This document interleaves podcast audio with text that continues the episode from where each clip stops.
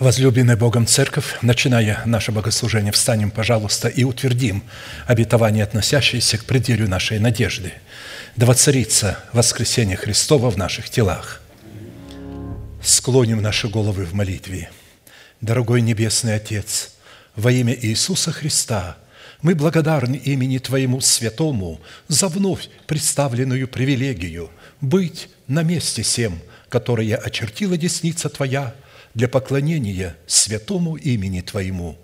И ныне позволь наследию Твоему во имя крови завета подняться на вершины для нас недосягаемые и сокрушить всякое бремя и запинающий нас грех. Да будут прокляты в этом служении, как и прежде, все дела дьявола, болезни, нищета, преждевременная смерть, демоническая зависимость – всевозможные страхи, депрессии, разрушение, косность, невежество – все это да отступит от шатров святого народа Твоего.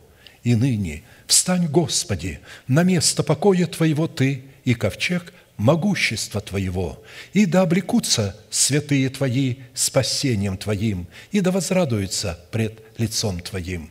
Дай нам больше от Духа Твоего – пропитай нас Духом Твоим святым, позволь нам найти светлое лицо Твое. Я представляю это служение в Твои божественные руки, видя его рукою превознесенную, великий Бог, Отец и Дух Святой. Аминь. Да благословит вас Господь, можете садиться. Итак, прежде чем мы вновь начнем погружаться в глубины священных вод нашего наследия неизменным эпиграфом к исследованию Слова Божия, Евангелие Луки, 24 глава, 44 стих. «И сказал Иисус ученикам Своим, «Вот то, о чем я вам говорил еще бы с вами, что надлежит исполниться всему написанному о мне в законе Моисеевом и в пророках и псалмах». Итак, как причастникам тела Христова – чтобы нам разделить с Ним. Исполнение всего написанного о Нем в Писании, мы продолжим наше исследование в направлении нашей соработы с истиной Слова Божия и со Святым Духом, открывающим истину в сердце, которую мы приняли в наше сердце через наставление в вере, которое состоит в том, что необходимо предпринять со своей стороны – чтобы получить право на власть, отложить прежний образ жизни, чтобы облечься в новый образ жизни. Напомню, что это призвание всякого человека, пришедшего к Богу. И если человек не уразумеет этого призвания, он будет спасен либо как головня из огня, либо вообще погибнет. Отложить прежний образ жизни ветхого человека и сливающего в обольстительных похотях – это наше призвание.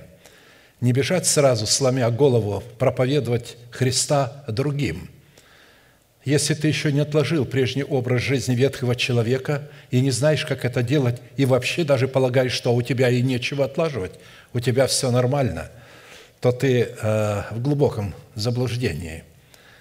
Далее написано обновиться духом ума вашего и облечься в нового человека, созданного по Богу в праведности и святости истины». То есть практически апостол Павел здесь говорит о том, что если мы облекаемся в нового человека – то тогда тление поглощается нетлением. О чем он здесь говорит?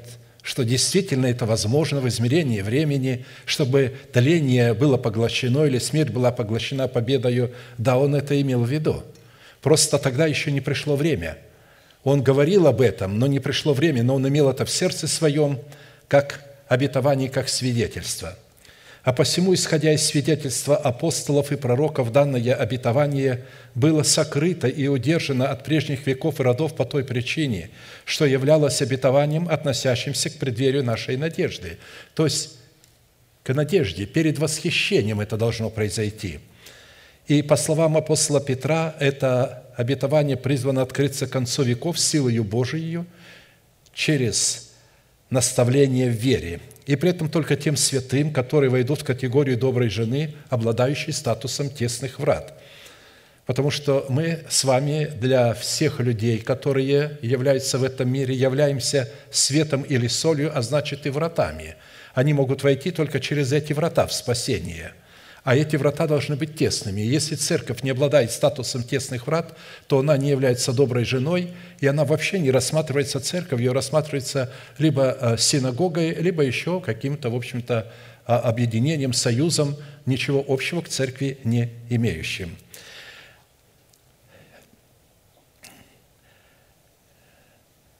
И зачем это нам нужно? Чтобы иметь нам власть на право наследовать усыновление нашего тела искуплением Христовым за заплаченную нами цену быть учениками Христовыми. Для выполнения этой повелевающей заповеди задействованы три судьбоносных, повелевающих и основополагающих действия – отложить, обновиться, облечься – Именно от решения этих трех судьбоносных действий «совлечься», «обновиться» и «облечься» будет для нас зависеть, обратим ли мы себя в сосуды милосердия или же в сосуды гнева, а вернее состоится совершение нашего спасения, которое дано нам в формате семени Царства Небесного, то есть формат залога. Когда оно дается в семени, это формат залога. Или же мы утратим его навсегда, в силу чего наши имена навсегда будут изглажены из книги жизни – нам спасение дается в залоге, в семени. А, и для того, чтобы спастись, нам надо взрастить это семя в плод правды. И если мы не взрастим его в плод правды, то наши имена будут изглажены из книги жизни.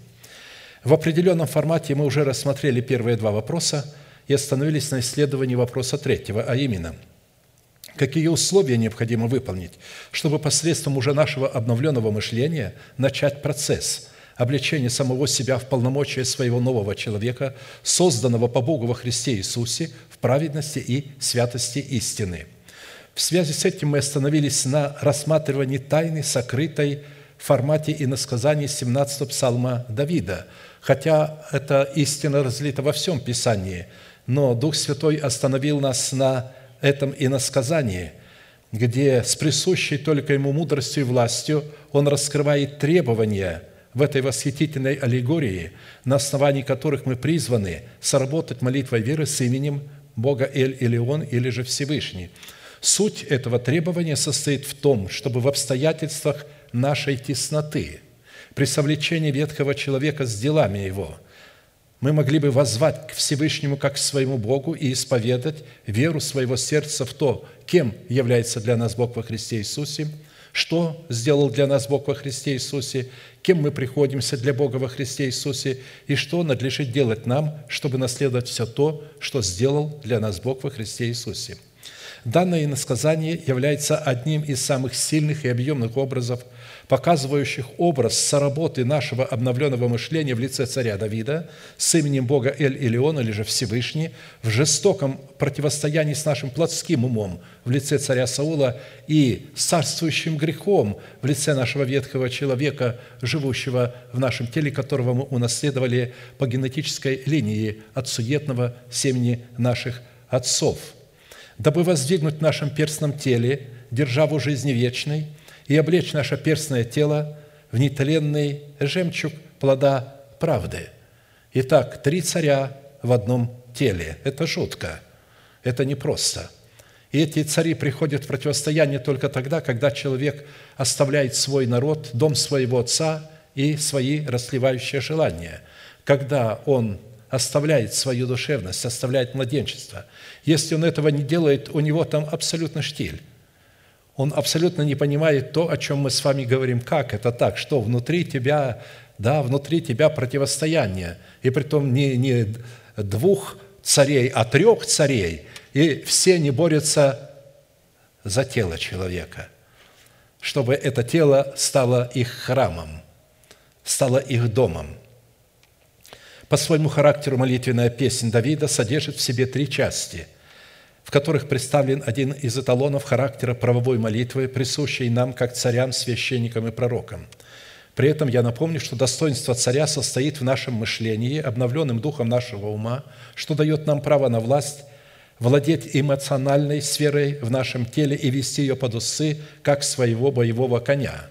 Достоинство священника дает нам право прибегать к Богу в достоинстве воина молитвы, чтобы совершать правовое ходатайство – за усыновление нашего тела искуплением Христовым.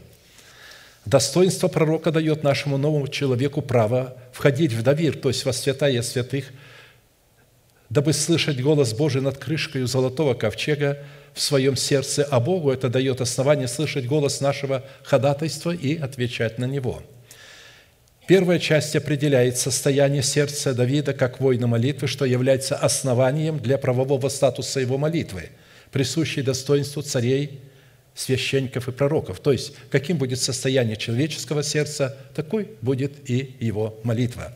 Вторая часть раскрывает содержание этой правовой молитвы, присущей достоинству царей, священников и пророков, которая дает Богу основание избавить Давида, а следовательно и нас с вами от руки всех наших врагов. А третья часть в эпическом жанре описывает саму молитвенную битву, которая находится, находится за гранью нашего постижения разумом. В предыдущих служениях мы уже рассмотрели первую часть и остановились на рассматривании второй части, которая раскрывает содержание правовой молитвы, которую творит воин молитвы, задействуя в своей молитве восемь имен Бога Всемогущего.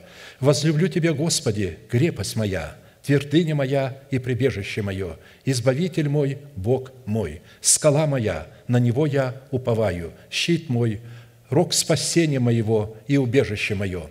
Призову достопоклоняемого Господа, и от врагов моих спасусь».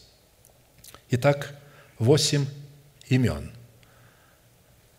Господь – крепость моя, Господь – твердыня моя, Господь – прибежище мое, Господь – избавитель мой, Господь – скала моя, Господь – щит мой, Господь – рог спасения моего, Господь – убежище мое – Итак, в определенном формате, насколько это позволил нам Бог и мера нашей веры, мы уже рассмотрели во Христе Иисусе свой наследственный удел в полномочиях четырех имен Бога в достоинстве крепости, твердыни, прибежища и избавителя.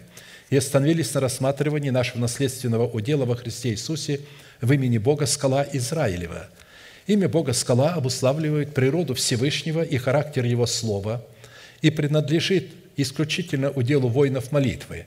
На иврите это имя содержит в себе такие интересные неземные достоинства. Острие горного утеса, камень, каменная ограда, кров или тень от скалы, победоносный, бивень слона, слоновая кость, владычество вечное, обетование пищи нетленной, утешение мира – Итак, с одной стороны, имеющийся род молитвы, в которой Давид исповедует свое дело в восьми именах Бога Всевышнего, говорит о том, что данная молитва творится в границах завета вечного, заключенного нами с Богом, потому что число восемь – это число завета. Именно на восьмой день обрезывали младенца мужского пола в Израиле и давали ему имя.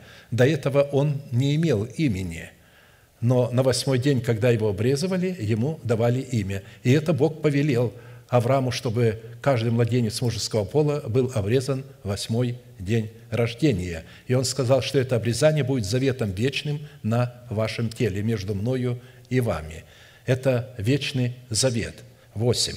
А с другой стороны, что данная молитва является стратегическим учением, которое предназначено быть призванием и священными ризами – для обличения нас, как воинов молитвы, в достоинство царей, священников и пророков, помазанных Святым Духом, осуществлять царство над своим перстным телом.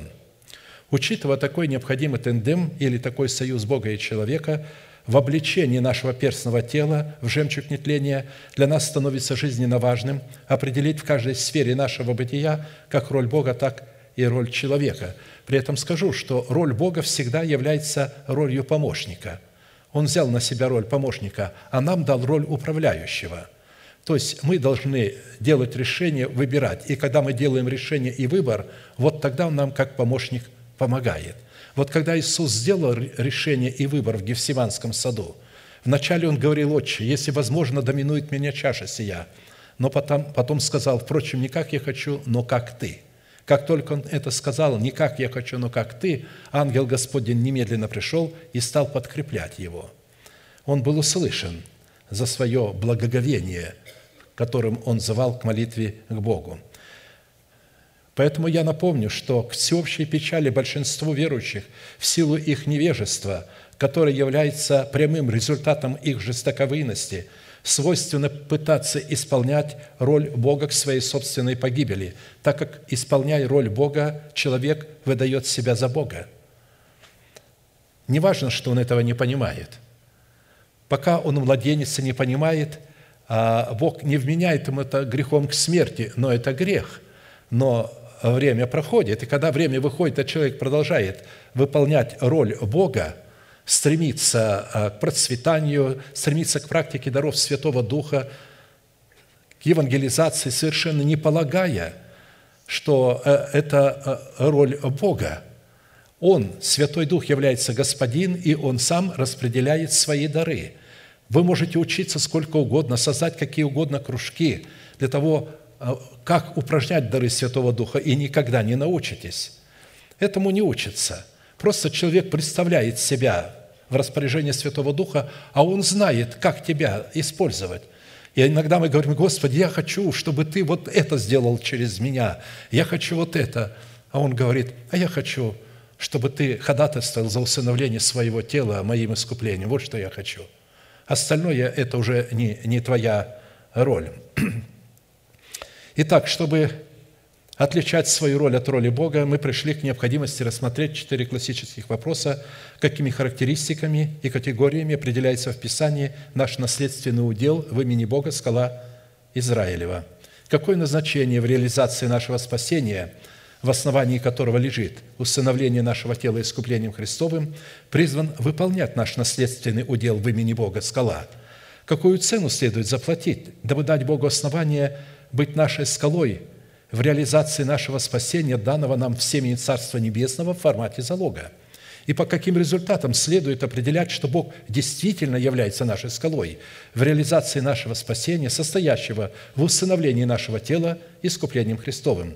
Только взрастив в едеме своего сердца древо жизни, в плоде кроткого языка, человек становится причастником доброй жены – благодаря которой в его сердце воцаряется благодать Бога. До этого благодать Бога не может воцаряться в сердце человека. Она не может воцариться в сердце душевного и младенца. Как она-то может царствовать, если он колеблется и увлекается всяким ветром учения по хитрому искусству обольщения? Скажите, как? Как он вообще может водиться Святым Духом – там вообще никакой благодати еще и не было. Ему сказали, что он под благодатью, обманув его, а он-то находится под законом. Дабы как грех царствовал к смерти, так и благодать воцарилась через праведность к жизни вечной Иисусом Христом Господом нашим. Римлянам 5, 21. Только тогда, когда мы взрастим из семени оправдания плод правды в достоинстве древа жизни, приносящего 12 раз в году свои плоды, только тогда благодать и воцарится. А до этого царствует закон, который дает силу царствующему греху в нашем теле. Итак, в определенном формате мы уже рассмотрели суть первых двух вопросов и остановились на исследовании вопроса третьего, связанного с условиями, дающими Святому Духу основание вести нас в наследие удела в имени Бога Скала Израилева – и суть третьего вопроса состоит в том, какую цену необходимо заплатить, чтобы дать Богу основание быть нашей скалой. Первая составляющая цены, призванная дать Богу основание быть нашей скалой, уже была предметом нашего исследования, внимания, которое состояло в нашем повиновении внимать заповедям Господним, дабы получить власть на право выйти как из Вавилона, живущего в нашем теле – смешивающего откровение благовествуемого нам слова с выбросами своего собственного интеллекта. Это и есть Вавилон, живущий в нашем теле. Также и из Вавилона, представляющего наше собрание в предмете проповедей власть имущих, смешивающих и извращающих истину с выбросами своего интеллекта, дабы найти добрую жену, обладающему достоинством тесных врат. Вторая составляющая цены, дающая основание Богу быть нашей скалой – на рассматривании которой мы остановились достаточно долго уже, это наша плата за способность жить при огне пожирающей святости. Устрашились грешники на Сионе, трепет овладел нечестивыми. Кто из нас может жить при огне пожирающем? Кто из нас может жить при вечном пламени? Ответ. Тот, кто ходит в правде и говорит истину, кто презирает корость от притеснения, удерживает руки свои от взяток, затыкает уши свои, чтобы не слышать о кровопролитии, и закрывает глаза свои, чтобы не видеть зла, тот будет обитать на высотах, то есть тому будет дана скала или удел Бога в имени скала Израилева. Он будет обитать на этой высоте. Убежище его будет неприступные скалы, хлеб, сходящий свыше, дан ему будет, и вода Святого Духа, текущая в жизнь вечную, у него не иссякнет. Исайя 33, 14, 16. Итак, в данном иносказании наградой за нашу способность жить при огне пожирающей святости Всевышнего представлены четыре признака. Мы будем обитать на высотах, убежищем нашим будут неприступные скалы, куда сатана не сможет прийти. Там будет мир, то есть он не сможет приступить ни к нашему разуму, ни к нашему сердцу. Хлеб, сходящий с неба, будет дан нам, и живая вода Святого Духа, принятого нами в качестве Господа и Господина нашей жизни, сделается в нашем сердце водою, которая никогда не иссякнет в то время как цена за право на власть жить при огне пожирающей святости состоит в пяти признаках. Это ходить в правде и говорить истину в сердце своем, презирать корость от притеснения, удерживать руки свои от взяток, затыкать свои уши, чтобы не слышать о кровопролитии, и закрывать глаза свои, чтобы не видеть зла – мы уже рассмотрели четыре составляющие награды, которые призваны мотивировать нас, дабы сподвигнуть нас к выполнению пяти необходимых требований, чтобы жить при огнепожирающей святости. И остановились на первом из пяти требований цены, дающей право на власть жить при огне пожирающей святости – это способность ходить в правде и говорить истину в сердце своем. Псалом Давида – «Господи, кто может пребывать в жилище Твоем?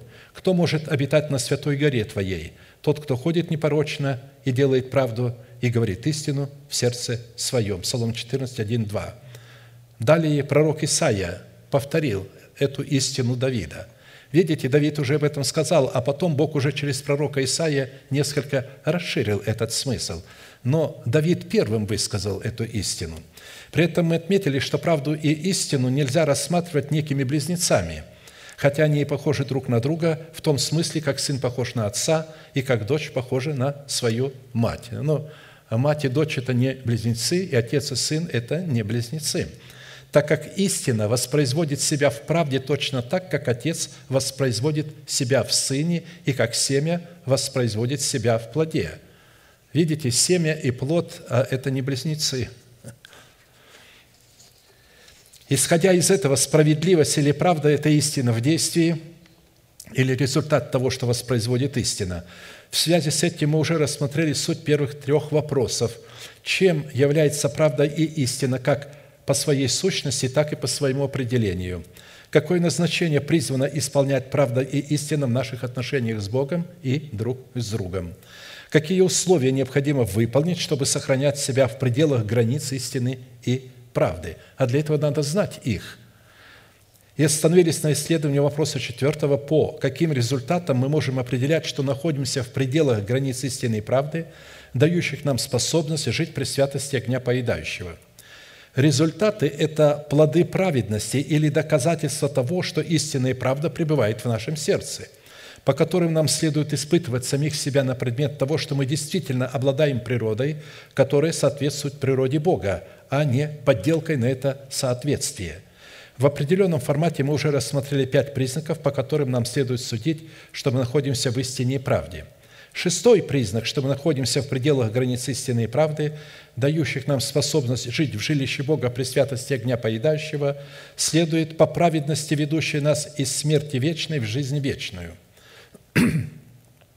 Праведность ведет к жизни, а стремящийся к злу стремится к смерти своей. Притчи 11.19. Итак, праведность, ведущая нас из атмосферы смерти в атмосферу жизни, состоит в братолюбии, которое констатируется Писанием добром в достоинстве высочайшей добродетели. Мы знаем, что мы перешли из смерти в жизнь, потому что любим братьев. Нелюбящий брата пребывает в смерти.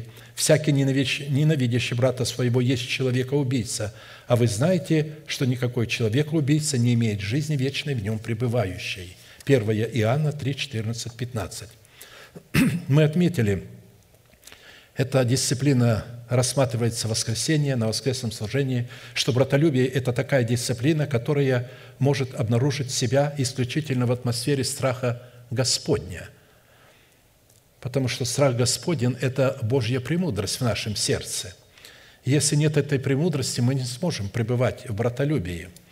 А посему, если в сердце человека не будет пребывать страх Господень, и сердце его не будет пребывать в страхе Господнем, который устанавливает нормы правовых отношений человека с Богом и друг с другом, у человека не будет никакой возможности и никакой способности показывать в братолюбии избирательную любовь Бога. В страхе пред Господом надежда твердая, и сынам своим Он прибежище. Страх Господен – источник жизни, удаляющий от сетей смерти. Притча 14, 26, 27. Если наши отношения в братолюбии отвечают нормам, которые устанавливает страх Господень, то это означает, что мы находимся в пределах границ истины и правды, дающих нам способность жить при святости огня, поедающего в жилище Всевышнего. Седьмой признак, что мы находимся в пределах границ истины и правды, дающих нам способность жить в жилище Всевышнего при святости огня поедающего, это по наличию в своем духе утренней звезды, которая является свидетельством праведности. Кто побеждает и соблюдает дела мои до конца, тому дам власть над язычниками, и будет пасти их жезлом железным, как сосуды глиняные они сокрушатся, как и я получил власть от Отца моего, и дам ему звезду утреннюю». Откровение 2, 26, 28. То есть это дается победителям, кто соблюдает дела до конца. До конца – это остаться верным – это постоянство. Очень важно, когда человек в служении Богу проявляет верность, постоянство. Это все, что ценит Бог. Часто душевные люди с легкостью хватаются ревностно за какое-то дело и потом быстро охладевают, бросают и говорят, это не мое. Но духовный человек никогда не скажет, это не мое. Он будет до последнего вздоха выполнять свое призвание, притом не связывая его своей эмоциональной сферой. Он будет исходить из информации, которую он получил через благовествуемое слово и будет выполнять свое служение на основании этой информации.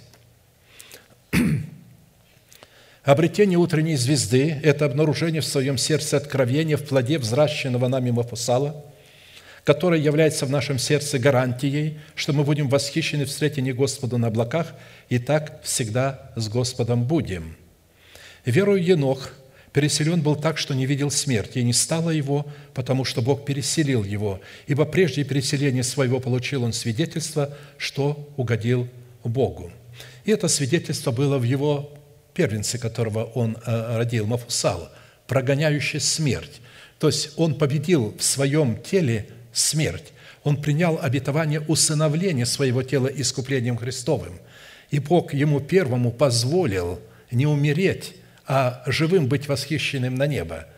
Потому что как только был рожден Мафусал, смерть прекратила свое существование, тление заменилось нетлением. А посему таким свидетельством является принятие в почву нашего доброго сердца семя обетования, которое мы призваны взрастить в плод правды, призваны воцариться в нашем перстном теле в достоинстве державы жизни, чтобы обратить наше перстное тело в тело нетленное, сообразное начальнику и совершителю нашей веры.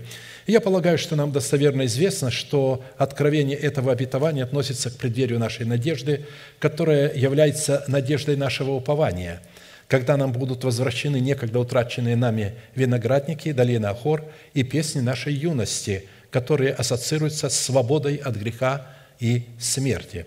Посему вот и я увлеку ее, приведу ее в пустыню и буду говорить к сердцу ее, и дам ей оттуда виноградники ее и долину Ахор в преддверии надежды. И она будет петь там, как в дни юности своей, и как в день выхода своего из земли египетской». Осии 2, 14, 15.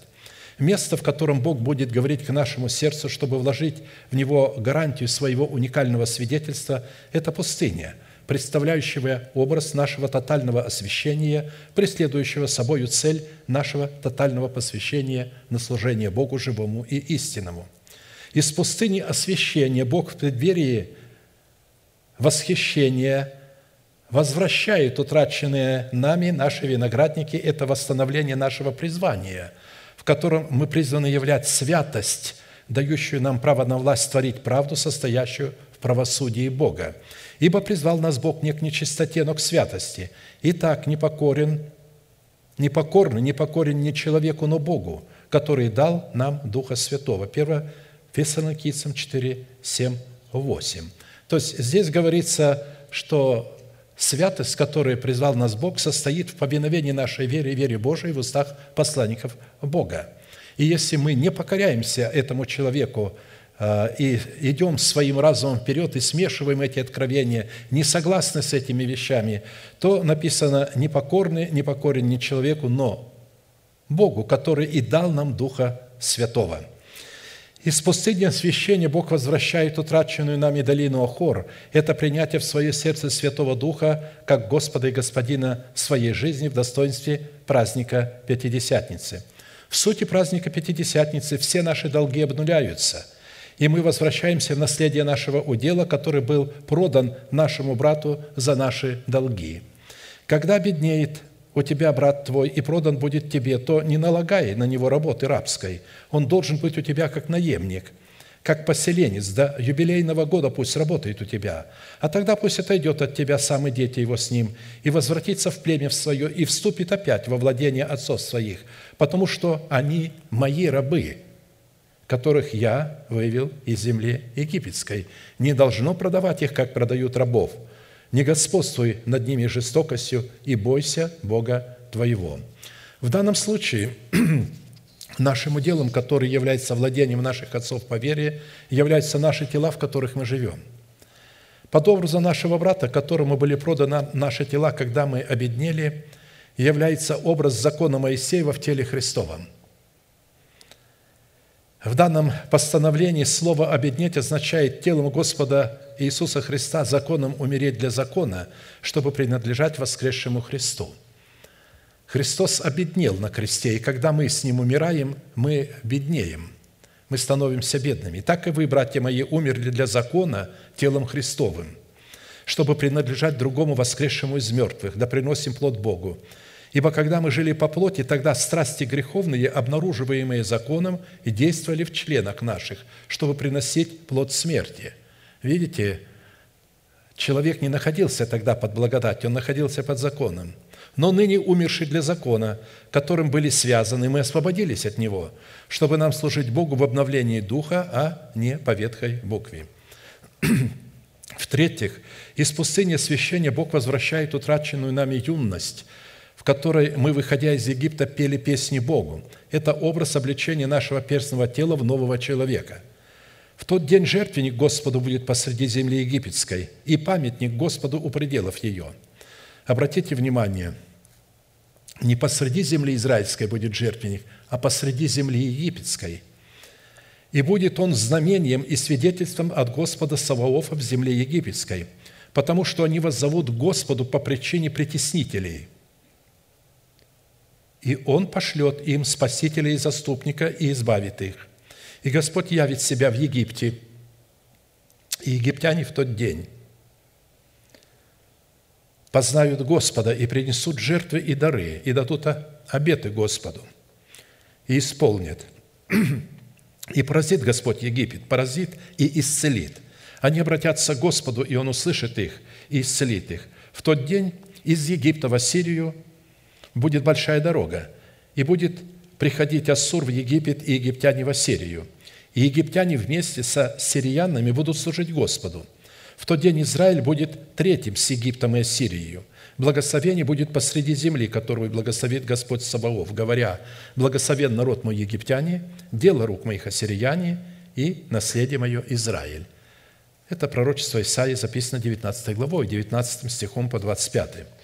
Под образом Египта в данном пророческом иносказании, посреди которого будет жертвенник Господен и памятник Господу у пределов его, представлено наше тело, в котором посредством усыновления искуплением Христовым воздвигнута держава жизни. Вот этот жертвенник посреди Египта – это держава жизни. А под образом Ассирии в данном пророческом насказании представлена наша душа, потерянная в смерти Господа Иисуса и восставшая в смерти Господа Иисуса в Его воскресении – Под образом большой дороги, по которой Иисур будет приходить в Египет и египтяне в Ассирию, чтобы вместе служить Господу, представлен образ сотрудничества наших уст с разумными возможностями нашей души, обновленными духом нашего ума, который является умом Христовым в нашем духе, и наоборот. Под образом Израиля, который в служении Богу посреди земли будет третьим с Египтом и Ассирией, представлен образ нашего духа в лице нашего сокровенного человека – под образом благословения посреди земли, которую благословит Господь Саваоф, представлен жезл наших уст, прославляющих Бога. Проверять же себя и испытывать себя на наличие свидетельства, которое является гарантией нашего восхищения, следует по наличию победы над древним змеем, называемым дьяволом и сатаною, обольщающим всю вселенную. И победа сия призвана выражаться в низвержении древнего змея и ангелов его на землю – и произошла на небе война. Михаил и ангелы его воевали против дракона, и драконы и ангелы его воевали против них, но не устояли, и не нашлось уже для них места на небе. И низвержен был великий дракон, древний змей, называемый дьяволом и сатаною, обольщающий всю вселенную, низвержен на землю, и ангелы его низвержены с ним. И услышал я громкий голос, говорящий с неба, «Ныне настало спасение и сила Царства Бога нашего и власть Христа Его, потому что низвержен клеветник братьев наших, клеветавших над них пред Богом день и ночь. Они победили его кровью Агнца и словом свидетельства своего, и не возлюбили души своей даже до смерти». Когда говорится «низвержен» и а, а, «ныне я услышал громкий голос, говорящий, настало спасение Царства Бога и власть Христа Его», речь идет о воцарении в нашем теле державы жизни – в данном иносказании фраза, связанная с дьяволом, с драконом, который говорит «низвержен на землю», означает нашу победу, которая дает Богу основание возвратить нам некогда утраченные нами наши виноградники, долину Охор и юность в достоинстве державы жизни – во-первых, победа над древним змеем состоит в том, что задействуя истину, содержащуюся в силе крови креста Христова, действующей в атмосфере братолюбия, мы очистили свою совесть от мертвых дел и лишили древнего дракона в лице ветхого человека в нашем теле власти над нашим телом. И во-вторых, фраза «не возлюбили души своей даже за смерти» в победе над древним змеем состоит в том, что задействуя истину, содержащуюся в силе крови креста Христова, действующей в атмосфере братолюбия, мы были отделены и избавлены от носителя и производителя греха в лице ветхого человека с делами его. Не возлюбить души своей даже до смерти означает крестом Господа Иисуса Христа умереть для своего народа, для дома своего Отца и для расливающих вожделений своей души. С одной стороны, это означает отделиться от людей – облегших себя в вид мудрости, состоящей в самовольном служении, смиренномудрии и изнурении тела, в некотором небрежении о насыщении плоти.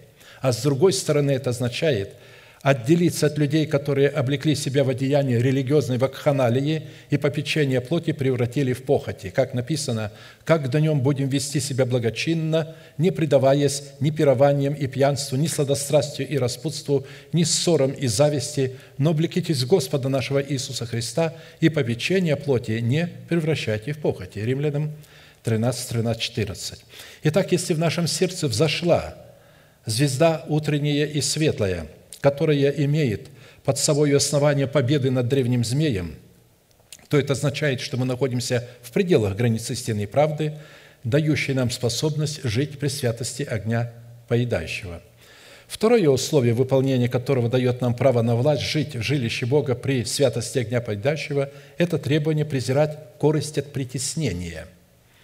Корость – это незаконная прибыль или выгода, что является определением сребролюбия, выраженного в идолопоклонстве – на иврите презирать корость от притеснения означает отвергать над собою власть сребролюбия, пренебрегать над собою власть сребролюбия, гнушаться сребролюбием как идолопоклонством.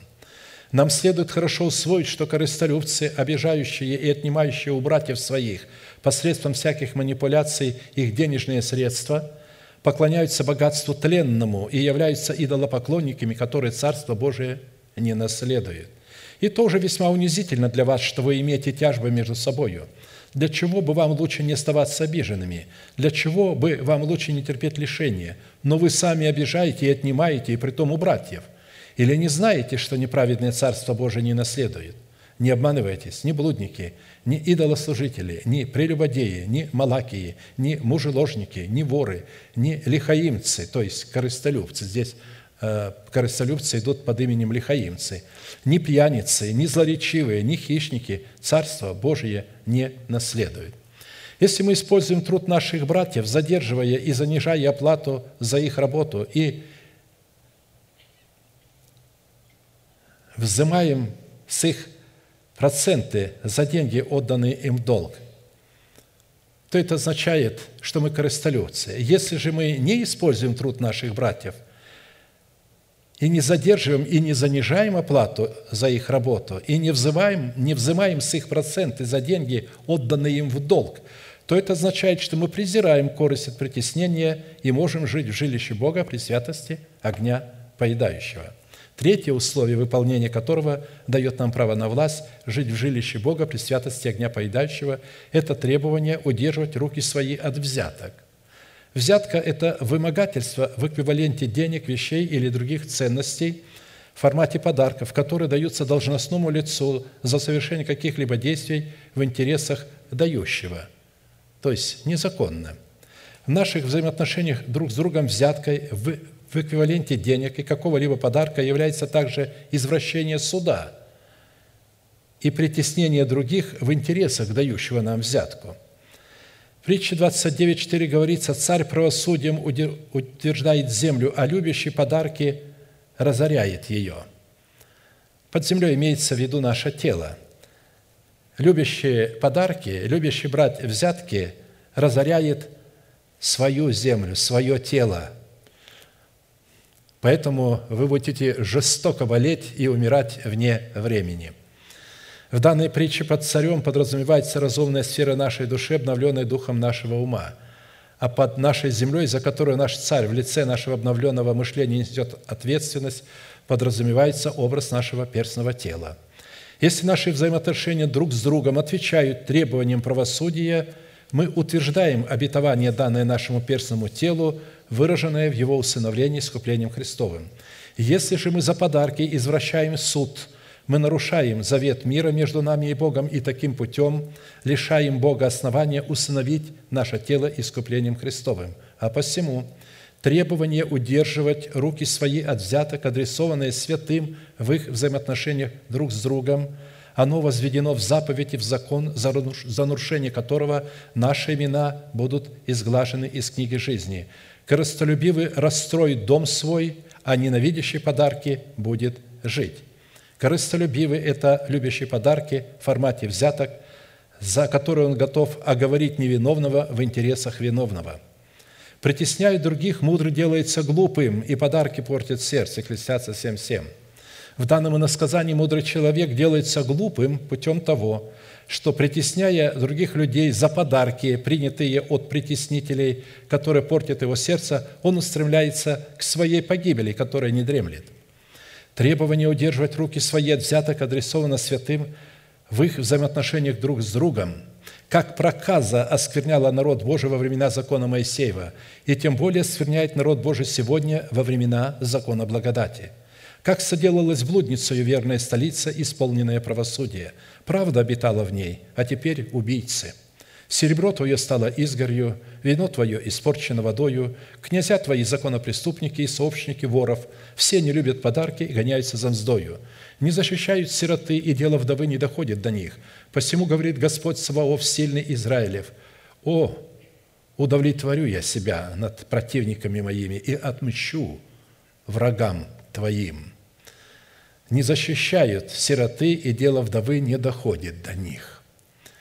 Когда мы становимся сиротами, умирая для дома своего отца, и когда мы становимся вдовами, умирая для царствующего греха, который был мужем в нашем теле, потому что царствовал, то в это время мы становимся незащищенными, и нас легко ранить мы не будем себя защищать в это время. И поэтому люди, берущие взятки, легко могут оговорить нас за взятку. И эта взятка не обязательно может выражаться прямо в деньгах. Иногда просто оговорить за то, чтобы быть в его глазах хорошим. Он хочет, чтобы оговорили, а он личность э, знаменитая, и тогда я, чтобы угодить ему, начинаю с ним соглашаться. Взятки берут у тебя, чтобы проливать кровь. Ты берешь рост и лихву, и насилием вымогаешь скоростью ближнего твоего, а меня забыл, говорит Господь Бог. И вот я всплеснул руками моими о корыстолюбии твоем, какое обнаруживается у тебя, и о кровопролитии, которое совершается среди тебя. Устоит ли сердце твое, будет ли тверды руки твои в те дни, в которые будут действовать против тебя? я, Господь, сказал и сделаю. И Иезекиилия 22, 12, 14. Посмотрите, сколько мест а, а, Писания пророчеств говорит Бог по отношению защиты сирот, вдов и пришельцев от вот этих а, взяточников, от этих людей, которые оговаривают своего ближнего. Итак, за то, что вы попираете бедного и берете от него подарки хлебом, вы постройте дома из тесанных камней, но жить не будете в них. Разведете прекрасные виноградники, а вино из них не будете пить. Ибо я знаю, как многочисленные преступления ваши и как тяжкие грехи ваши. Вы враги правого, берете взятки и извращаете в суде дела бедных. Поэтому разумно безмолвствовать в это время, ибо это злое время». Амоса 5, 11, 13. Итак, если мы презираем корость от притеснения, то это является результатом, который дает нам право на власть жить в жилище Бога при святости огня пожирающего. Четвертое условие, выполнение которого дает нам право на власть жить в жилище Бога при святости огня пожирающего, это требование затыкать уши свои, чтобы не слышать о кровопролитии. Из имеющегося требования следует, что затыкать уши свои, чтобы не слышать о кровопролитии, это роль и прерогатива человека, связанная с его добровольным решением и действием. Причина, по которой человек призывается затыкать уши свои – чтобы не слышать о кровопролитии, состоит в том, чтобы мы могли слышать в своем сердце голос Святого Духа. Если наше ухо будет открыто для кровопролития, мы не сможем услышать голос Святого Духа. Мы с вами сотворены таким удивительным образом, уникальным образом, что наше ухо не может одновременно слушать и сосредотачиваться на информации, исходящей из двух разного рода источников, взаимоисключающих друг друга и противоборствующих друг с другом. И именно поэтому многие из вас находятся в противоречии со мною и с самим собою. Некоторые не высказывают это противоречие, некоторые э, высказывают, но причина, потому что вы слушаете э, информацию из другого рода источника. Вы не закрыли ваше ухо потому что все источники – это источники, которые проливают кровь. Эти источники, которые слушаете, это источники кровопролития. Они будут проливать кровь вашего ближнего. Они будут проливать кровь Христа, как ближнего вашего в первую очередь. Потому что вы не можете слушать одновременно голос Святого Духа в устах посланника Бога и голос интернета и каких-то статей, которые вы смотрите. И тогда вы своим умом начинаете умничать, что это не духовные вещи, вот духовные вещи мы готовы принимать, а это не духовные вещи. Запомните, вирус – это духовная вещь. Это очень духовная вещь. Это э, личность, которая имеет интеллект и притом избирательный интеллект. Этот вирус сам выбирает, кого на плаху, а кого просто переболеть. И вы говорите, что это не духовная вещь. За каждым вирусом стоит нечистый дух. Посмотрите, а сегодня в мире происходит опять следующая вспышка нового штамма. То есть опять э, э, все страны в нокдауне, они что делать? Они думают, что вот-вот уже все, э, что делать? Да потому что э, народ этих стран не верит правительству. Он не верит этой вакцине, он отказывается ее принимать. При изобилии вакцины в России э, даже 10% не вакцинированы. Поэтому там сейчас идет прирост зараженных по 20 тысяч лишним каждый день и умирает до 700 человек каждый день. При наличии вот такой возможности э, таких хороших вакцин, которые другие страны желали бы иметь.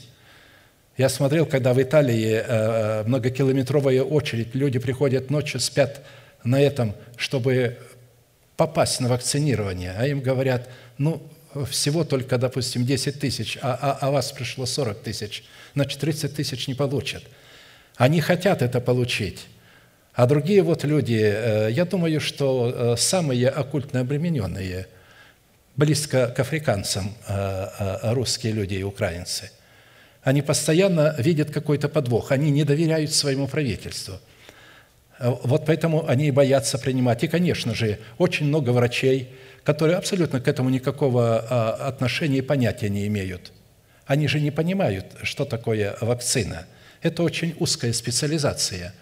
А, а они этого не понимают, но со своего авторитета говорят, нет, я тебе советую не принимать, я тебе советую не принимать. Хорошо.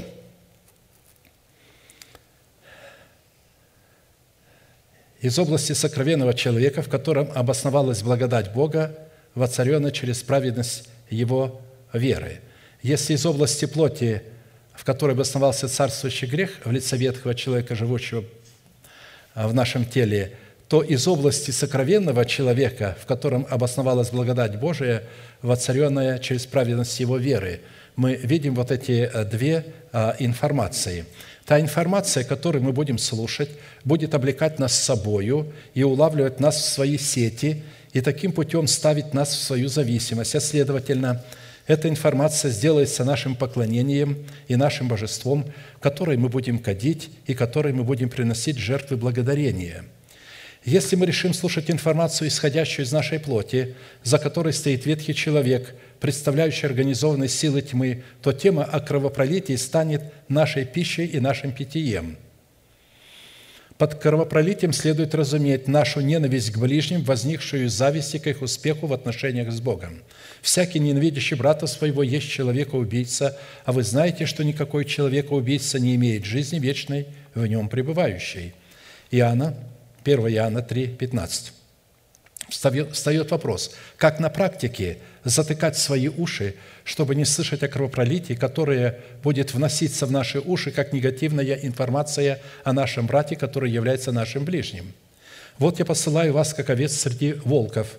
Итак, будьте мудры, как змеи, и просты, как голуби. Матфея 10, 16. Мудрость змеи состоит в том, потому что рептилия, которые мы видим, змей всевозможных – они а, не хитрые. Хитрый змей сада Едемского. Хитрость – это не признак ума, это слабость ума. А этим рептилиям Бог дал мудрость. Поэтому а, а, эта мудрость состоит в том, когда она слышит определенную музыку заклинателя змей. Вот играет на дудочке, на флейте, и вот эта музыка этой флейты – гипнотизирует кобру, она начинает плясать под эту музыку. Она теряет свои свойства, она не может обороняться. У нее есть оборона, у нее есть жало, у нее есть яд, но она не может его использовать. У нее есть оружие, и она не может его воспользоваться. Почему? Потому что не успела а, преклонить ухо свое к земле, а, а хвостом заткнуть другое ухо. А, поэтому она прижимается одним ухом к земле, а другое ухо затыкает своим хвостом и таким путем не слышит слов заклинателя – в данном случае под землей, которой прижимается змея одним ухом, следует рассматривать информацию, пребывающему в доброй почве нашего сердца в достоинстве веры Божией. Мы должны слушать, что в почве нашего сердца находится. Учитывая, что хвост змеи является ее рулем, дающим направление в поисках пищи, под хвостом, которое змея затыкает другое ухо, чтобы не слышать заклинателя, следует рассматривать уста – исповедующие веру Божию, пребывающую в нашем сердце. Именно исповедание веры Божией, пребывающей в нашем сердце, захватывает нас в свои сети и делает нас глухими для любой негативной информации, которая не является верой Божией. Слушайте глухие и смотрите слепые, чтобы видеть. Кто так слеп, как раб мой, и глух, как вестник мой, мною послан. Речь идет о нашем Спасителе – Кто так слеп, как возлюбленный, так слеп, как раб Господа. Ты видел многое, но не замечал. Уши были открыты, но не слышал. Господу угодно было ради правды своей возвеличить и прославить закон. Итак, если мы обладаем способностью затыкать уши своей, чтобы не слышать о кровопролитии путем исповедания веры Божией, пребывающей в нашем сердце, то это говорит о том, что нам дано право на власть жить при огне пожирающей святости – Третья составляющая цены, дающая основание Богу быть нашей скалой, состоит в нашем осознанном и добровольном решении отождествиться со смертью Христа, чтобы получить основание быть отождествленным с Ним в Его воскресении. Образно, как смерть Христа, так и Его воскресение было связано с пещерой, высеченной в скале. Вы знаете, что там произошла смерть Христа, туда Его положили, и оттуда Он вышел, оттуда Он воскрес – Пилат удивился, что он уже умер, и, призвав сотника, спросил его, давно ли умер. И, узнав от сотника, отдал тело Иосифу. Он, купив плащаницу и сняв его, обвил плащаницею и положил его в гробе, который был высечен в скале, и привалил камень к двери гроба. Марка 15, 44, 46.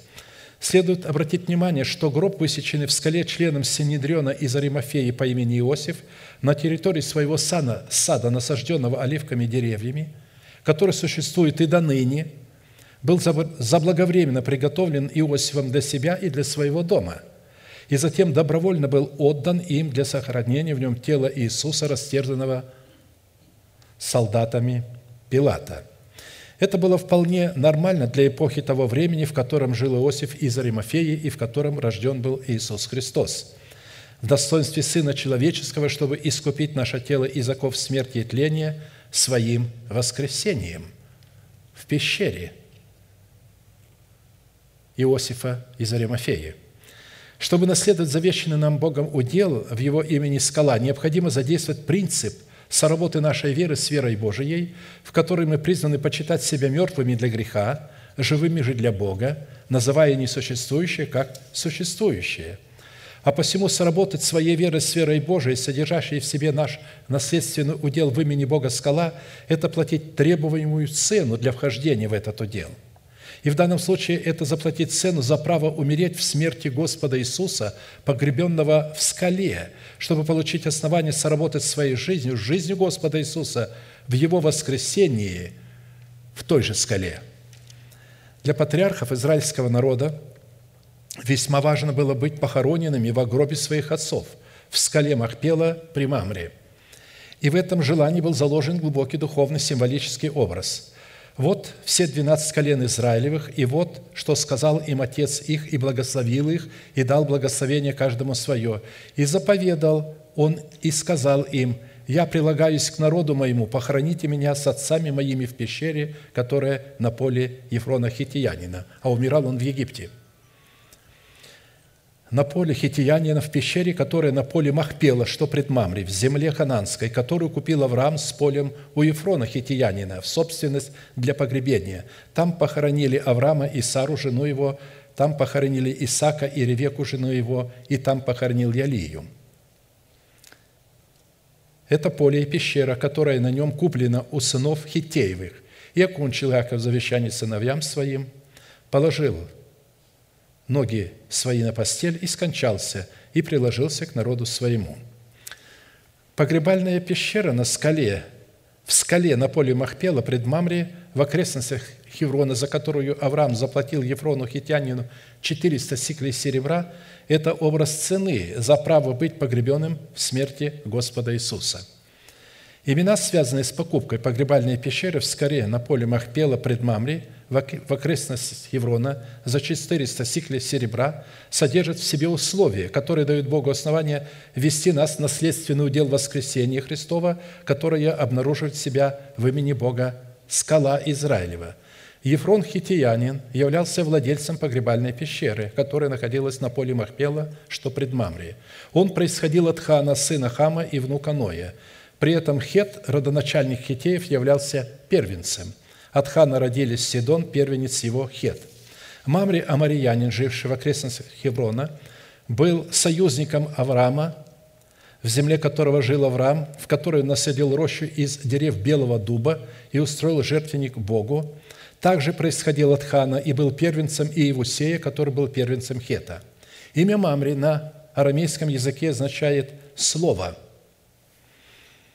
А название Хеврон, где находится эта пещера, означает место союза или место завета – это возможность сокрыть в своем сердце слова завета, связанные с жезлом наших уст, исповедующих веру нашего сердца, который является частью нашего тела и относится к достоинству нашего тела.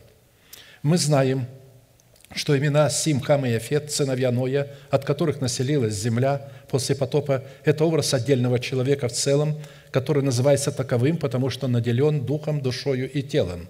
Имя Сим означает «слава», это образ нашего духа. Имя Хам означает «горячий», или же живой – это образ нашего тела. Имя Афет означает «да распространит Бог пределы твои». Это образ нашей души. Однако, если вы обратили внимание, то и Ефрон Хитиянин, и Мамри Амарьянин, жившие в окрестностях Хеврона, которое стало местом завета Бога с человеком, является образом нашего тела. Отсюда следует, что Авраам, заключая союз с Мамри Амарьянином, покупая погребальную пещеру у Ефрона Хитиянина, образа преследовал цель – состоящую в установлении своего тела искуплением Христовым. А образ самой погребальной пещеры, ставшей местом воскресения Христова, образно указывал на причастность человека к Сиону в лице избранного Богом остатка. Итак, встает вопрос, что в нас в нашем случае призвано являться ценой за право наследовать удел – в имени Бога скала Израилева, которую необходимо заплатить за погребальную пещеру в скале, чтобы получить право на власть, сработать своей смертью со смертью Христа Иисуса, что впоследствии даст нам правовое основание сработать своей жизнью с воскресением Христа Иисуса. По этому поводу я проведу три свидетельства из Писания, которые вскрывают смысл цены, заключенной в 400 сиклей серебра, уплаченной Авраамом за погребальную пещеру. Это просто образ – мы увидим, где это происходит, почему это происходит. «И встретились вестники, возвратились вестники к Иакову и сказали, «Мы ходили к брату твоему Исаву, он идет навстречу тебе, и с ним четыреста человек». Иаков очень испугался и смутился. И сказал Иаков, «Боже, отца моего Авраама и Боже, отца моего Исаака, Господи, оказавший, сказавший мне, возвратись в землю Твою, на родину Твою, и я буду благотворить Тебе, недостоин я всех милости и всех благодеяний, которые Ты сотворил рабу Твоему, ибо я с посохом моим перешел этот Иордан, а теперь у меня два стана. Избавь меня от руки брата моего, от руки Исава, ибо я боюсь его, чтобы он, придя, не убил меня и матери с детьми. Ты сказал, я буду благотворить тебе и сделаю потомство твое, как песок морской, которого не исчислить от множества». Обратите внимание, э, для того, чтобы заплатить эту цену, необходимо обратиться к Богу и обрисовать эту ситуацию, что мы боимся нашего брата, мы боимся нашу душу нераспятую. Наша нераспятая плоть, она обладает в себе такими похотями и страстями, против которой еще ни один человек не мог устоять. Ни один – и только сработая с Богом в истине креста Христова, это может произойти. Другого пути нет. Почему верующие люди в ужасе смотрят на свой конец, отчаянно цепляясь, может, Бог как-то помилует? Как Он тебя помилует, если ты уже смотришь в могилу, а страсти греховные, плотские, раздирают тебя – один епископ как-то сказал мне, он встретился со своим другом, другим епископом, которому под 70 лет, и он говорит, буду разводиться с женою. Я ему говорю, брат, ну ты же епископ, что случилось? Она меня сексуально не удовлетворяет. Вы представляете, да, картину? А, а, эти люди а, хотят пойти в рай, их похоронят, с помпой похоронят – но они, то есть на санках таких, знаете, когда вниз по снегу катятся, в ад пойдут эти епископа. Вообще люди, не избавившиеся от сладострастия, от власти сладострастия. Сладострастие – это похоть, которая господствует над нами. То есть простое желание, контролируемое разумом человека, это нормально. Здесь никакого греха нет в отношениях близких с женой. Но когда а, человек начинает что-то выдумывать, что-то... Это же похоть. А почему она до сих пор в нем? Почему он еще не сработает с Богом в истине креста Христова, чтобы избавиться от нее? Посмотрите, а, как боялся Иаков этой души. 400 человек с ним – цена, вот там 400 сиклей серебра. Вот э, чтобы умереть для этой души, вместе с этой душой, нужно заплатить цену. Поэтому ценой избавления от Исава, представляющего образ как цены души Иакова, так и образ цены нашей души, являлась потеря как души Иакова, так и потеря нашей души в смерти Господа Иисуса – и такая цена, связанная с приобретением нашего тела для Господа, выражала себя в освящении, которое выражало себя в отречении и отделении от нашего народа, от дома нашего Отца и от нашей жизни. Эта цена давала нам право купить погребальную пещеру в скале в свою собственность, чтобы быть погребенным в смерти Господа Иисуса, дабы восстать в Его воскресении – в силу такого освящения мы облеклись в достоинство пришельцев, сироты вдовы и утратили способность защищать себя, чтобы дать Богу основание быть нашим Отцом, нашим Судьей и нашим Мстителем. И принесли при освящении всего Дома Божия 400 агнцев в жертву за грех за всего Израиля. Обратите внимание, 400 агнцев, образно 400 сиклей серебра принесли. Это же мы должны принести этих агнцев – это же мы самих себя должны принести в этих 400 агнцев. То есть, чтобы понять, что под этими 400 агнцами имеется в виду наша душа. Мы должны возложить себя на алтарь. Мы должны просто кричать к Богу, «Господи, я хочу этого! Господи, избавь меня от моей души! Избавь меня, а иначе я погибну!» Вот э, так молился Иаков в ужасе и страхе – и Господь избавил его. Он говорит, ты обещал мне, а вот теперь он идет, и э, Бог обещал нам, и вдруг страсти и похоти, обнаруживаемые в нашем теле, показали свое подлинное лицо. Что делать? Нужно осветиться.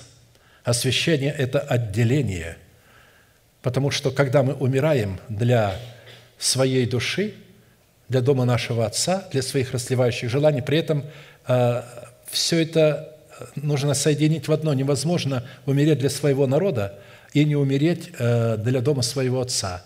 Или же умереть для своей души, но не умереть для дома своего Отца. Эти три вещи связаны в одно, потому что они находятся в нашей душе. Наша душа поклоняется своей национальности, своему народу. Хотим мы этого или нет, не хотим – но вы все являетесь свидетелями, что это так. Только когда вы умираете для своего народа, только тогда вы перестаете зависеть от своего народа, а он попадает в вашу зависимость. Вот тогда вы можете молиться за ваш народ, потому что теперь вы больше не зависимы от него, вы умерли для него. Невозможно быть светом для своего народа, для дома нашего Отца, если мы не умерли для них. Пока мы для них не умерли – мы находимся в зависимости, в плену, в рабстве у них. И будем делать все так, как говорят они. Поэтому в результате освящения вот такого, когда мы умираем в смерти Господа Иисуса для своего народа, дома нашего Отца и наших расливающих желаний, то есть это обуславливает цену за приобретение погребальной пещере в скале, мы облеклись в смерть Христову, когда мы это сделали – что дало основание Богу воздвигнуть в нашем теле воскресение Христова и облечь наши тела в воскресение Христова. То есть Богу дало это основание открыть нам это обетование. Когда мы услышали об этом обетовании, мы приняли его в наше сердце и стали называть это обетование как существующее, хотя такого еще не наблюдается. Но тем не менее, Бог немедленно вменил нам это в праведность, и когда придет время исполнения этого обетования – а, это произойдет. А, и когда вы будете исходить не из того, что вы чувствуете, не советуйтесь желания плоти и помыслов, а просто исходите из информации и продолжайте утверждать. Я умер телом Христовым для моего греха, для ветхого человека. Я почитаю себя мертвым для греха, живым же для Бога. И называйте несуществующую державу жизни, которую вы приняли в семени и которую вы сейчас взращиваете в плод древа жизни, как существующую. А посему плодом воскресения, обретенным в купленной нами погребальной пещере за 400 сиклей серебра, представляющей цену освящения, которая обратилась в скалу воскресения, потекли реки воды живой. А результатом плода воскресения в наших телах представлен образ плода в 400 гранатовых яблоках, помещенных в двух венцах наверху двух столбов храма по имени Иохин и Ваас. И сделал Хираму царя Соломона для храма Господня два столба и две пояски венцов, которые наверху столбов, и две сетки для покрытия двух опоясок венцов, которые наверху столбов, и 400 гранатовых яблок на двух сетках, два ряда гранатовых яблок для каждой сетки, для покрытия двух опоясок венцов, которые на столбах. Нам доподлинно известно, что внешний образ храма представляет образ нашего тела. Святилище представляет нашу душу, святая святых представляет наш дух. Внешний двор представляет наше тело. На внешнем дворе стоят два медных столба с его венцами и 400 гранатовых яблок друг против друга. Написано вот один ряд, потом второй ряд, и они смотрят друг на друга. О чем это говорит? Во-первых, сами два столба, Иохин и Вас, если вы помните, это свет и совершенство. Это говорит о том, что вход в храм, двери храма – это уста, наш язык, наши уста. Значит, в наших устах в исповедании наших уст пребывает вера Божия в достоинстве Урима и Тумима. Мы исповедуем силу Божию, истину Божию, помазанную Святым Духом. А вот эти яблоки, 400 яблок в два ряда друг против друга, говорят о том, что мы утвердили завет между Богом и нами, завет вечный между Горизим и э, Гевал. Это две горы, между которыми ратифицировался закон, утвердился закон. И во всех вещах храма вы будете находить эти вещи. Вокруг Медного моря два круга друг против друга стоят, то есть огурцы, плод. Тоже везде, будет, везде, в каждой вещи вы будете видеть э, внутри храма, что утвержденный завет. Богу нужно опять показать человеку, что этот завет утвержден – мы его утвердили, мы его ратифицировали, он пришел в силу.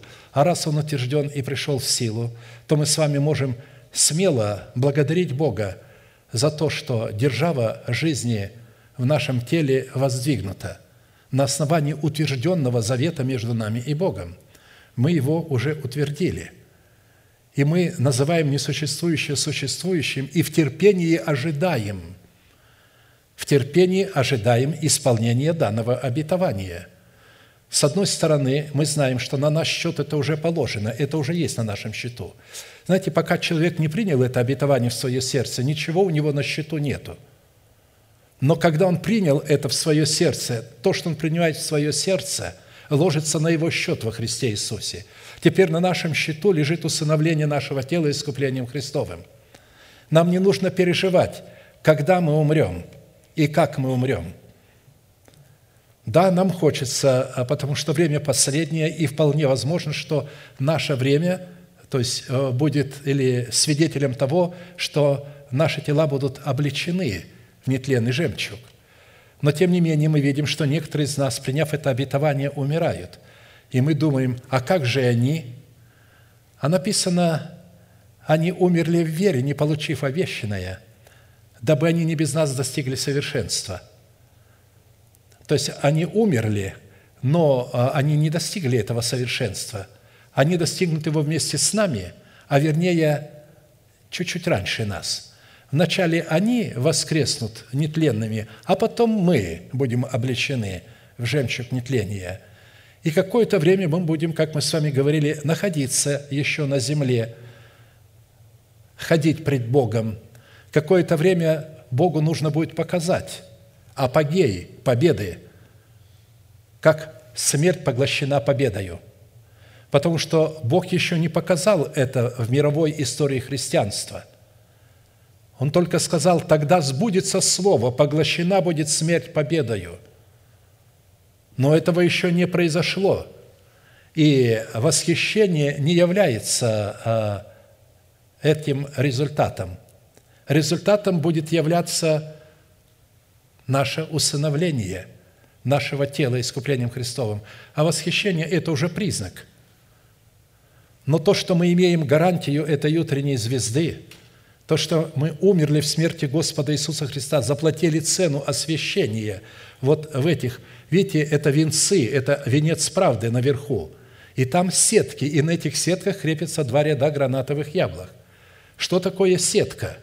Сетка – это говорит о том, что мы находимся в атмосфере братолюбия. Сеть – это э, Божья сеть, это всегда Его любовь. Он улавливает нас в сети своей любви. Ты влек меня, и я увлечен. Ты сильнее меня и превозмог. Сатанинские сети – это сети ненависти и зависти, куда он уловляет также детей Божиих. Но э, э эти два столба, медные Иохин и Ваас – и там на сетках прикреплены эти, и мы видим друг против друга, мы там видим братолюбие, мы там видим утвержденный завет, сам венец говорит о том, что мы царствуем над нашим телом. Мы уже царствуем. То есть ветхий человек уже связан, уже связан. Мы его уже связали. Вы скажете, я этого не чувствую. Но вам же не надо чувствовать, там надо знать. Это информация, что он связан. Зная, что ветхий человек ваш – со Христом, что умер. А раз умер, связан. Умер. Мы с вами говорили, что он умер, связан. То есть связать и э, смерть, и связывание для него – это одно и то же. От того, что он в темнице у вас связан, у вас появилось, раньше был престол, он сидел, а теперь вы э, сделали для него темницу, заперли его в этой темнице, и он будет там находиться до времени, пока не будет выброшен шумом из вашего тела – я как-то рассказывал, что я видел сновидение, в котором Бог мне показал моего ветхого человека, который находился в темнице. Поэтому, когда он находится в темнице, он не обладает властью. Он не просто снят с должности, как написано, дабы упразднено было тело греховное, чтобы вам не быть рабами греху. Упразднено, снято с должности. Но здесь не просто снят с должности, он связан. Христос дал нам власть связывать вы свяжете на земле то, что к этому времени будет связано на небесах. А вы знаете, что на небесах Бог уже связал ветхого человека. Нам не дано связывать бесов земных. На них нам дано наступать и изгонять. А вот ветхого человека связывать надо. Речь о нем шла. И когда люди не соображают и не понимают, вместо того, чтобы связывать своего ветхого человека, они кричат бесам, «Я связываю тебя во имя Иисуса Христа». Ну и дальше что? Ведь э, бес подчиняется закону. Он понимает, что э, его не по закону связывают. Конечно, он мог бы сразу сделать с тобой то, что он сделал с семью сыновьями первосвященника Скевы. Раздеть тебя до нога и отшлепать тебя, опозорить тебя. Но он не делает это, обольщая тебя, давая тебе возможность. Да, действительно, ты связал. Мы бесов изгоняли. Ну и потом перед Господом станешь его жить. Господи, мы твоим именем бесов изгоняли. А он говорит, а я вас не знаю. Никаких бесов вы не изгоняли, вы их загоняли. Вы их загоняли, а не изгоняли. Подводя итог данной составляющей цены, дающей Богу основание быть нашей скалой, следует, что осознанное и добровольное решение отождествиться со смертью Христа, чтобы получить основание быть отождествленным с Ним в Его воскресении, сфокусировано на усыновлении нашего тела искуплением Христовым – мы должны не забывать вот эту цель, этот фокус, никогда не уходить от этой цели. Какое бы служение ни было, оно второстепенно. Наше призвание – усыновить наше тело искуплением Христовым. А за это надо заплатить цену – освящение. За это надо умереть вместе со Христом в пещере.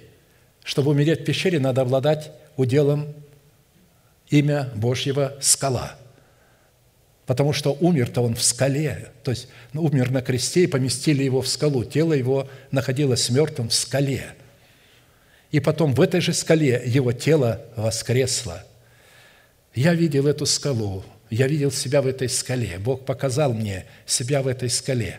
И вы знаете, э, я как-то говорил, мне не было неудобно. Интересно, я ощущал себя в этой скале э, какой-то покой и комфорт. Несмотря на то, что я лежал в этой скале, я ощущал комфорт. У меня не было никакого страха. Я ожидал в ожидании. Во время этого сновидения я не понимал, что это такое. Я понял это потом, когда Дух Святой мне объяснил. Я как-то рассказывал, я видел, что вдали пещеры, в которой я находился, есть проход, который соединен с преисподней. И оттуда показывается голова дракона, змея – и он меня не пугает. Я на него смотрю спокойно, а он закрывает глаза, прячет глаза и прячется от меня. Он не может посмотреть на меня. И я вижу, что в этой пещере я обладаю властью над ним. Потом я увидел э, трон, и на троне сидит развязанный э, человек с криминальным лицом, который протянул ко мне свою руку, чтобы я мог подняться, помочь мне подняться – я его спросил, ты кто? Рука была холодная, противная. Он мне отвечает, твой ветхий человек, твоя душа. Я сказал, ну пошел вон во имя Иисуса Христа. И он вместе с троном юркнул в ту же бездну. Я ожидал спокойно. Так что э, ожидать в терпении спокойно, когда Бог воскресит нас со Христом. Он уже воскресил Христа, но каждый из нас должен прости, пройти эту процедуру – он должен купить эту пещеру в Махпеле, в которой он должен умереть. Или вот Иосиф из Аримафеи приготовил для себя, а отдал ему. То есть, чтобы умереть в смерти Господа Иисуса. Поэтому я хочу, чтобы при любых обстоятельствах вы могли радоваться, при любых. Какая бы болезнь ни пришла, какую бы утрату вы не потерпели. Особенно сейчас, перед тем, как это произойдет – а, наши утраты усилятся, наши болезни усилятся. Мне говорят, да что это такое, почему в церкви столько больных? Впечатление, что все больные, все страдают какой-либо болезнью. И я радуюсь, знаете почему? Потому что это преддверие того, что скоро это закончится – это преддверие. Потому что люди, которые все время кричат, надо э, дары Духа Святого использовать на исцеление. Да, мы молимся, Господи, исцели, и предлагаем Ему исцеление. Но Он нас исцелил и хочет, чтобы мы верою держали это исцеление. Что, э, несмотря на то, в какой бы немощи мы ни находились, именно в немощи Он будет являть свою благодать, и в нашей немощи, в наших болезнях Он явит свое воскресение – Именно в этом состоянии. Поэтому мы находимся прямо у кромки восхода для нас нового дня. Склоним наши колено, кому невозможно голову, будем молиться. И да благословит нас Господь в этом поклонении. Будем благодарить Его за то слово, которое мы могли слушать.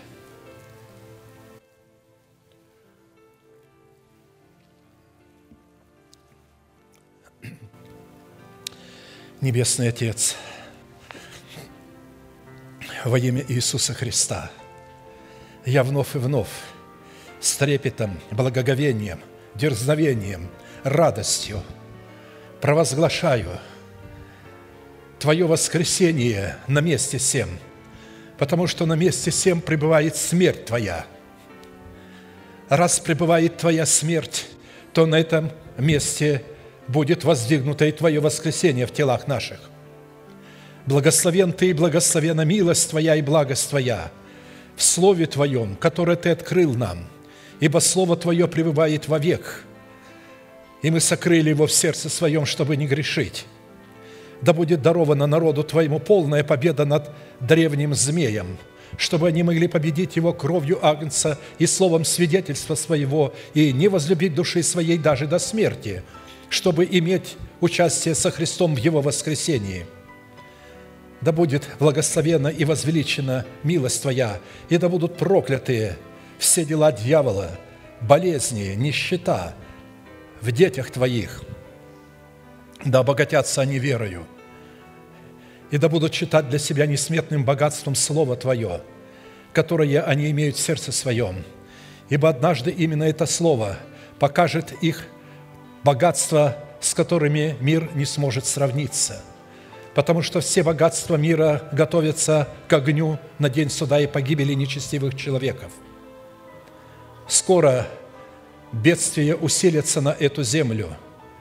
Природные аномалии, катаклизмы сделаются еще более частыми и свирепыми. Вирусы обретут новую жизнь и поставят человечество в тупик. Но мы благодарим Тебя, что Ты дал нам надежду – на которой мы строим наше упование, на то, что Ты избавишь нас от всех бед и от всех скорбей, и введешь нас в царство возлюбленного Сына Своего. Да будет прославлено царство Сына Твоего в телах наших, в душах наших. И да будет милость Твоя возвеличена более и более. Все, что мы имеем, мы имеем по великой милости Твоей – да прославится величие славы Твоей в нас и через нас, великий Бог, Отец, Сын, Дух Святой. Аминь. Отче наш, сущий на небесах, да святится имя Твое, да придет Царствие Твое, да будет воля Твоя и на земле, как и на небе. Хлеб наш насущный подавай нам на каждый день, и прости нам долги наши, как и мы прощаем должникам нашим – и не введи нас во искушение, но избавь нас от лукавого, ибо Твое есть царство, и сила, и слава во веки. Аминь. Не уходи от ног Христа с бедою. Оставайся у ног Христа, ожидай, и увидишь избавление.